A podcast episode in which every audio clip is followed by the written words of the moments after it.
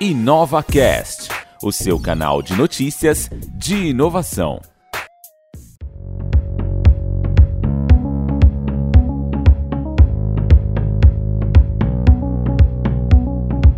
Olá, seja bem-vindo ao InovaCast, o seu canal de notícias de inovação.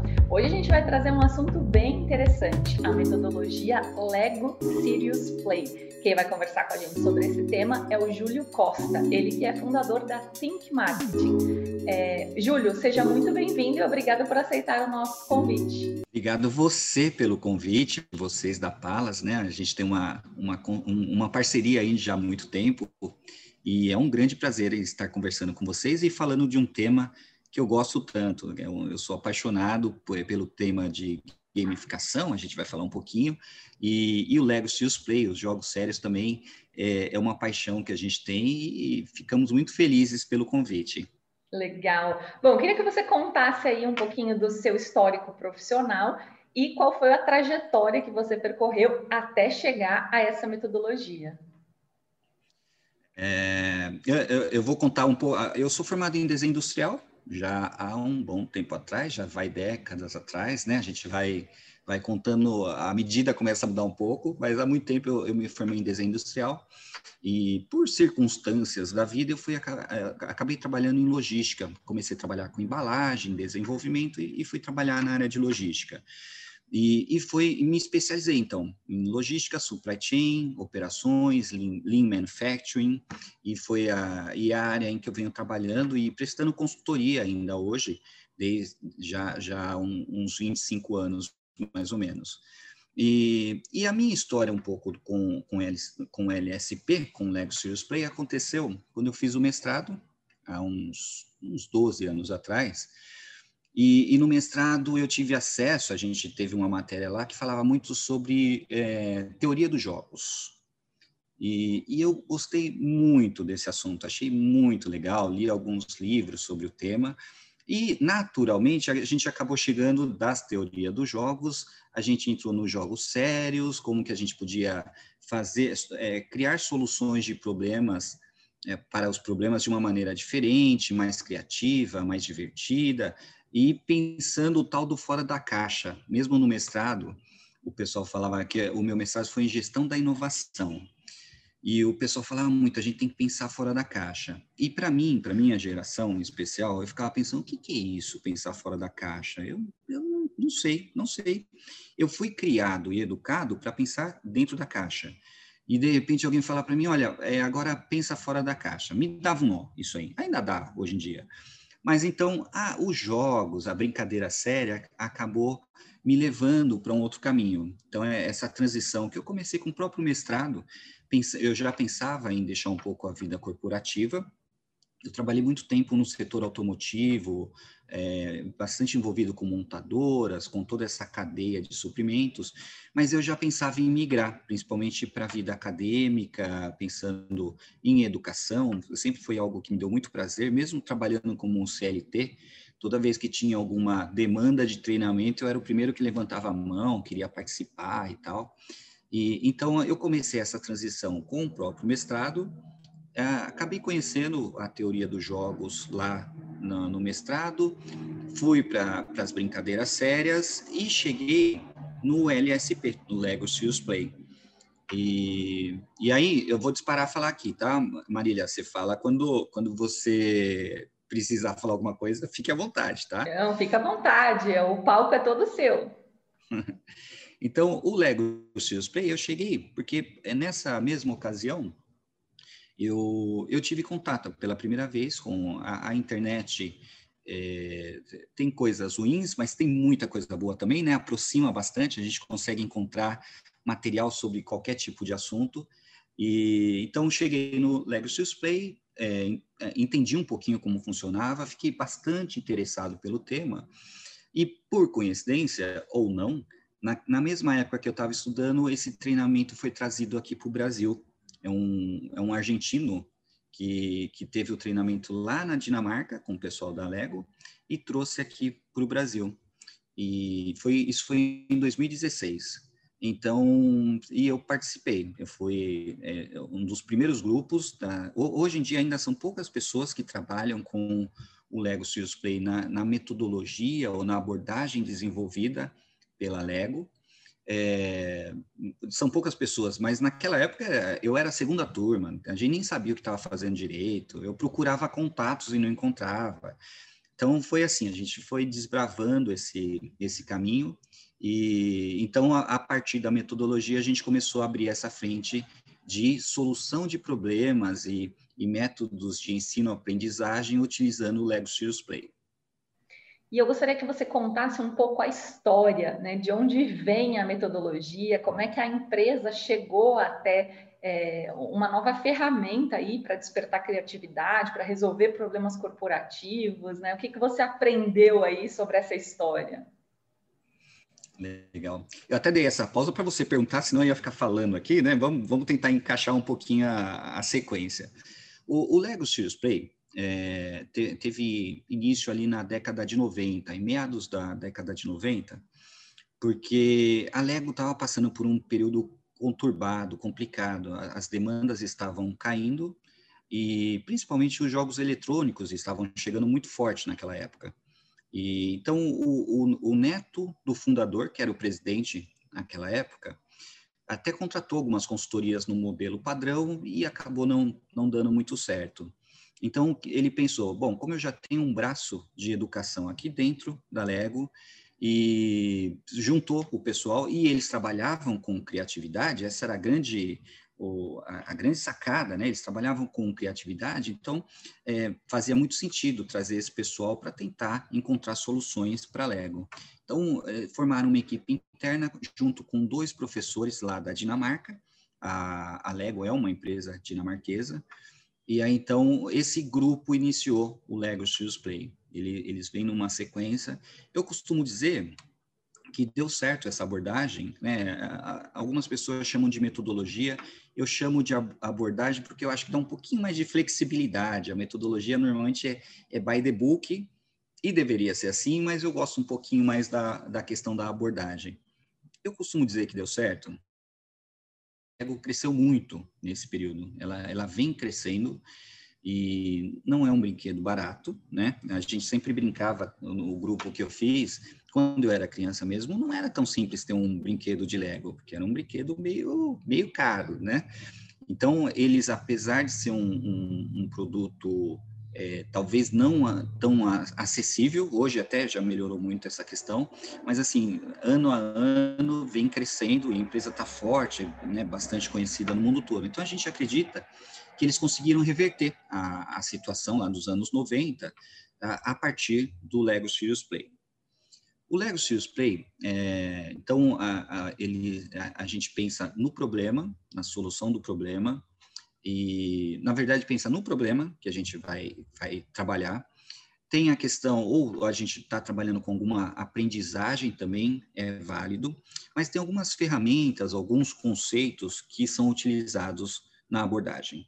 É, então, vou contar alguns aqui, tá? Um pouquinho de ciência, é, a gente fala do construtivismo de Piaget e do construcionismo do Papert, né? O construcionismo fala muito, o Piaget trabalhou com crianças e ele, ele dizia que cada pessoa, cada criança, especialmente, tem uma maneira de aprender, a partir da sua personalidade, que é interno, e a partir das influências externas, cada um tem o seu modo de entender as coisas. Então, Piaget foi para esse caminho.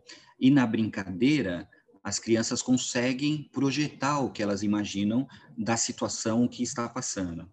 E, e o Papert, ele, ele ampliou um pouco, ele foi meio que um seguidor do Piaget, ele foi para o adulto, na, e é o construcionismo, essa história de construir, de ter um projeto, de fazer significado esse projeto, de quando, quando a gente trabalha com projeto, e hoje, hoje eu entendo muito isso, que como eu trabalho com consultoria, a gente trabalha por projetos, não tem mais aquelas rotinas diárias do, do CLT, dando como um exemplo.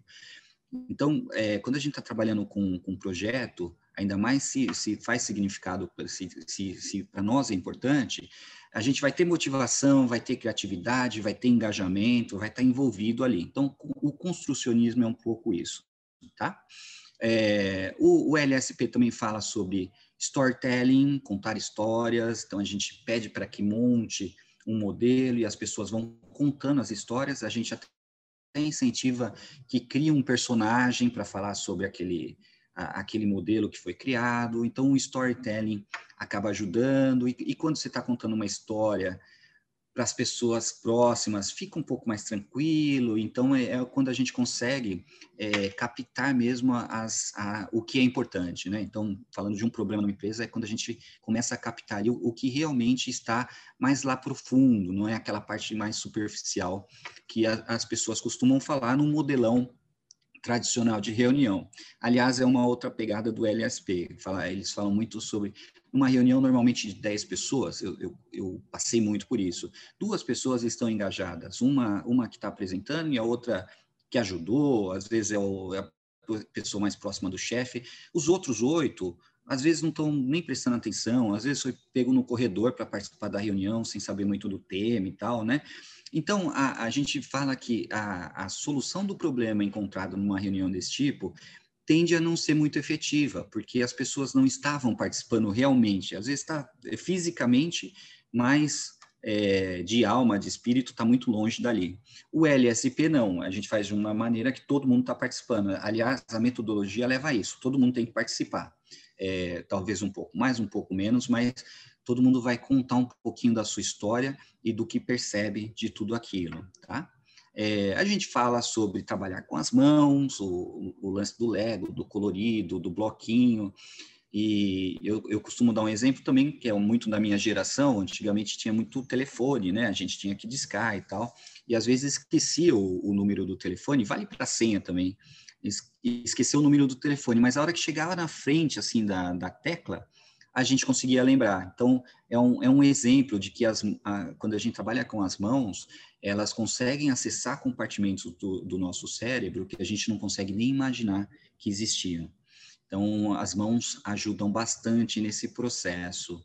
É, e uma outra, um, um, outro conceito que a gente usa, gosta bastante no, no LSP, é falar em metáforas. Então, quando a gente pede, a metáfora ajuda em, em, em duas questões do LSP. Primeiro, não precisa ser nenhum gênio para trabalhar com o Lego Serious Play. Né? Não precisa ser o, o, o, o cara, o expert em Lego. Se colocar, eu sempre brinco, uma, um bloquinho amarelo e falar que é uma girafa, é uma girafa. Ninguém vai contestar, tá? Essa é uma, essa é uma ideia que a gente, as pessoas às vezes assustam de montar algo muito é, bacana, cheio de detalhes. Não, o bloquinho amarelo é uma girafa e acabou, tá? E a metáfora, o que a gente costuma dizer, é assim, uma criança normalmente quando monta um, um dragão no, com Lego, é o dragão, é simplesmente aquele animal que ela viu na TV e tal, né?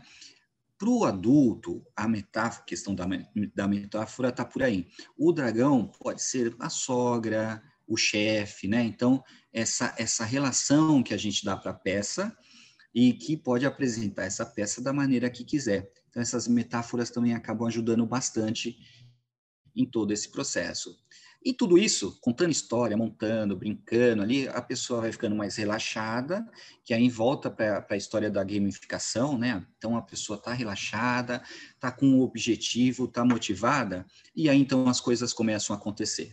o engajamento no processo é, fica bem bacana em à medida que as coisas vão acontecendo. É isso. Deu, deu para explicar mais ou menos? Super bem. Eu já vi muita gente colocar o dragão como cliente, viu? Como cliente, é. É, inadvertidamente, né? Não, o, o cliente, ainda mais para a gente, né, Marília, que está nesse trabalhando com, a, com, as, com as nossas empresas, é, o cliente é sempre bem-vindo. A gente né, contorna. Mas, mas tem gente que fala, o cliente, o fornecedor, o pai, a mãe. Não, aí, agora, a gente começou em 2016. Já passamos aí, né? A gente brinca de hora, muitas horas de voo que a gente tem. Então é muito engraçado, tem, tem muita história para contar. Só que aí a gente já precisa de mais tempo, não dá para contar em meia hora. É isso mesmo. Para quem nunca vivenciou a metodologia na prática, o que, que essa pessoa pode esperar? Né? Como é que é a, a, a, cadência aí dos fatos? Eu queria que você explicasse um pouco como é que é uma reunião conduzida a partir da metodologia. É, normalmente acontece assim: as demandas chegam, é, muitas pelo RH da empresa, outras pelo gestor, né, mas a, a demanda chega para nós. A gente procura entender como qual, qual, é o problema, qual é o objetivo daquele trabalho que a gente vai fazer. Isso é bastante importante.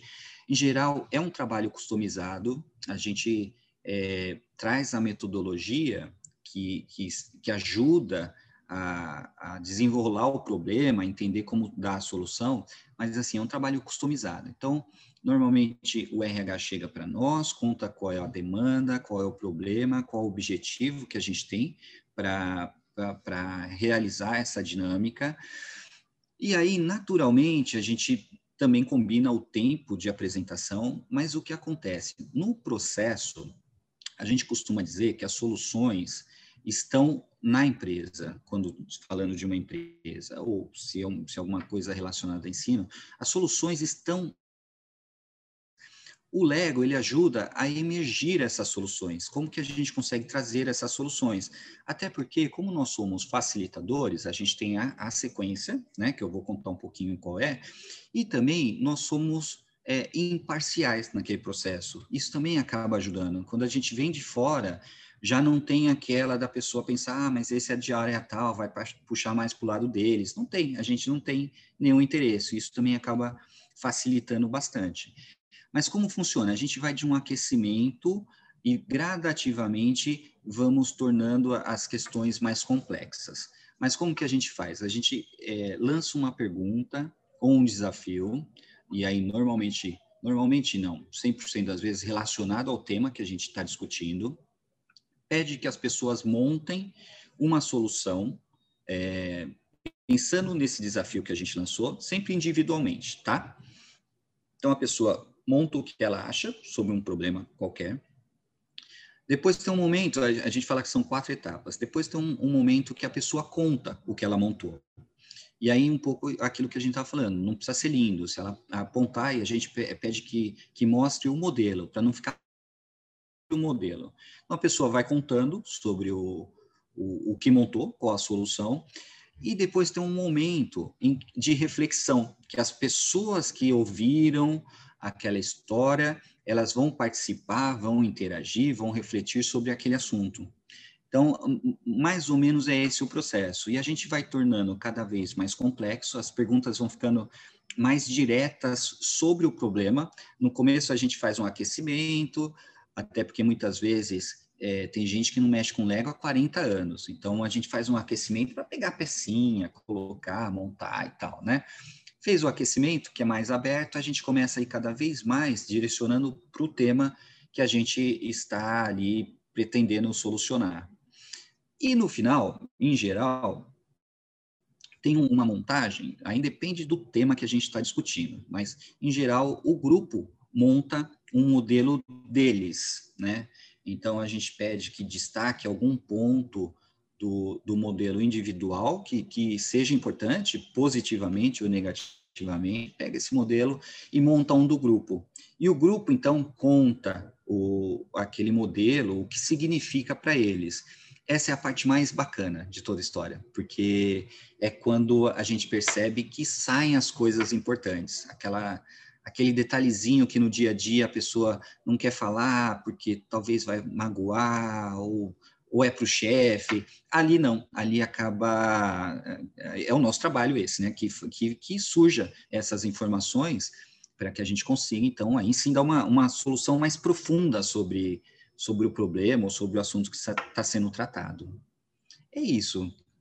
Deu para explicar mais ou menos como que é Sim, essa? perfeito. Para quem nunca é, participou aí de uma sessão, eu acho que, que dá para imaginar, né? Já começa até a exercitar a questão da imaginação. Eu já utilizei bastante o Lego como ferramenta de prototipagem nos meus treinamentos. Já vi muito executivo tirar terno, gravata, sentar no chão é, e ouvir frases do tipo: há quanto tempo eu não me divirto tanto, né? Então é uhum. incrível o poder que essas pecinhas têm de liberar a criança interior, né? Que todo mundo tem. Muitas vezes ela fica ali escondida, sufocada, e cada vez mais a gente precisa da criatividade no mundo dos negócios. Então o Lego ele, é, ele acaba ativando muito a nossa memória também, né? É, é tem, tem uma questão, a gente é divertido, sem dúvida alguma, é, a gente coloca música, né? Eu escolho lá umas músicas bem divertidas, então é um, é um momento divertido, a gente sempre recomenda que seja num lugar diferente, mais oxigenado e tal, então, assim, a gente leva para o lúdico, leva para a brincadeira, mas eu, às vezes, recebo alguns feedbacks que eu gosto bastante, que, que as pessoas falam, olha, eu me diverti, foi um dia diferente, mas foi sério isso que você fez, porque é brincadeira séria, né? É brincadeira então, de gente é, grande. Já, é brincadeira de gente grande. Tem gente que, que fala, olha, peraí, é, você fez eu dar uma refletida aí sobre um determinado tema, né? Que assim, ludicamente a gente foi levando e tal, é, mas é um jogo sério, né? A gente, a gente sempre dá uma ressaltada, porque é, é quando. E, e assim, eu, eu, eu, realmente sou apaixonado pela, pela história de metodologias ativas de, de treinamento, de aprendizagem, da, da gamificação, e, e quando a gente sai desse modelo expositivo, né, que, que, que, a minha geração, que é um professor falando em pessoas, ou um consultor, né, tem, ainda tem, hoje em dia, às vezes, eu, que a gente leva o Lego para qualquer empresa, eu dou um jeito de encaixar sempre o Lego. É um assunto, eu vou lá e coloco, porque eu acredito na ferramenta, e acho que é uma boa oportunidade para as pessoas também se descobrirem.